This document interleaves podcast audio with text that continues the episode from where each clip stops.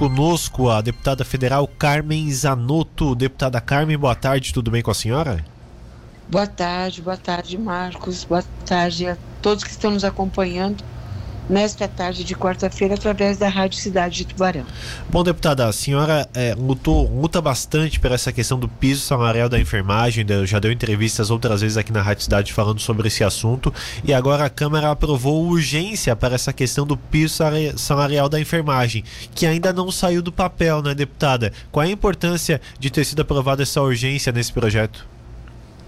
Essa urgência significa que o projeto de lei deixa de passar por quatro comissões, conforme estava previsto, que era a Comissão eh, de Trabalho, Comissão de Seguridade Social e Família, Comissão de Finanças e Tributação e Comissão de Constituição e Justiça.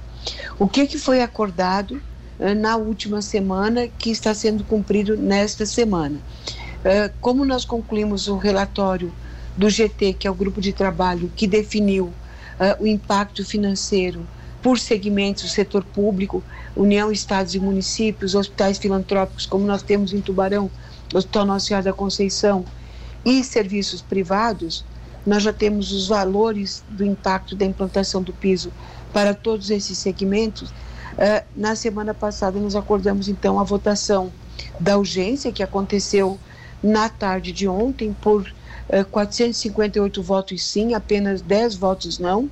E agora nós temos um cronograma de no máximo cinco semanas, que é a garantia eh, da busca do financiamento para fazer frente ao impacto financeiro para a implantação do piso da enfermagem no país.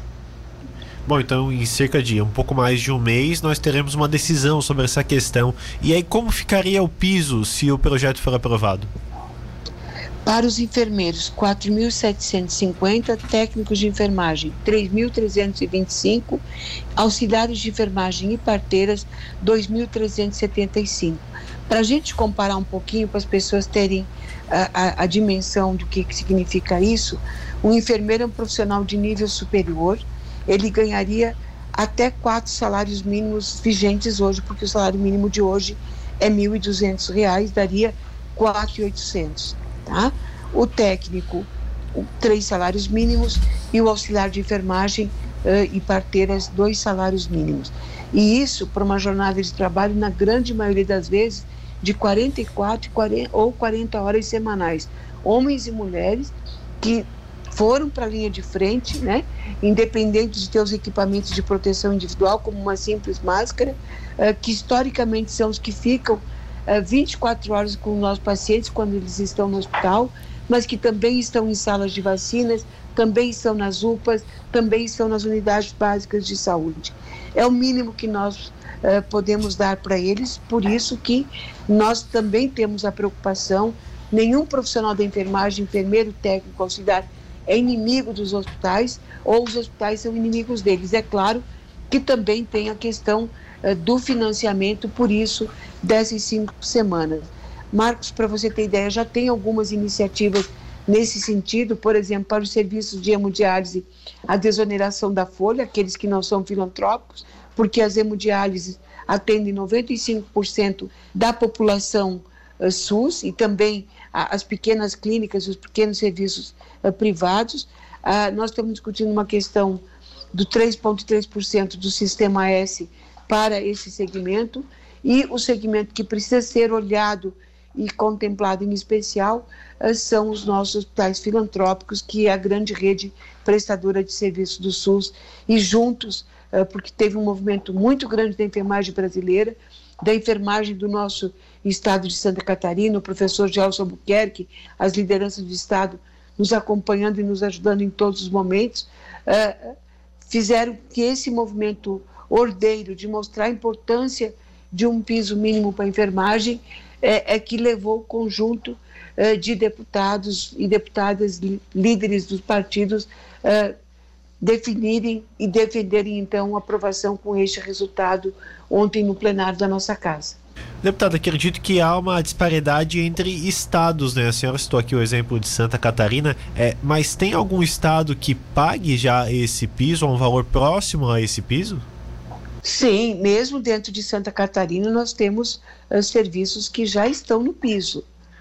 mesmo em Santa Catarina. As maiores diferenças, quando a gente olha todo o trabalho que nós realizamos através do DIESE e da RAIS, é, que onde é que eles estão?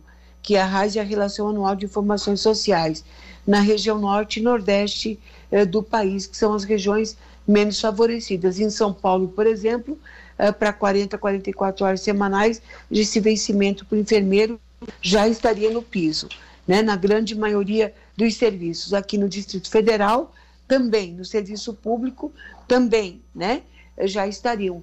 Mas só para você ter ideia, esse piso salarial vai atender 85% dos técnicos de enfermagem que nós temos no país. Perfeito, deputada. Quero agradecer sua participação conosco, as suas explicações. E eu espero que o quanto antes isso possa ir para frente para a gente poder é, ajudar. Ajudar não, porque essa classe merece muito mais. Deixar o salário compatível com o que o trabalho dessa classe, principalmente nos últimos anos, né? Exatamente. É darmos um pouco mais de dignidade é, aos vencimentos dos trabalhadores da área da saúde, em especial os profissionais da enfermagem. Obrigado, deputada. Deputada Carmen Zanotto conversando Obrigada. conosco.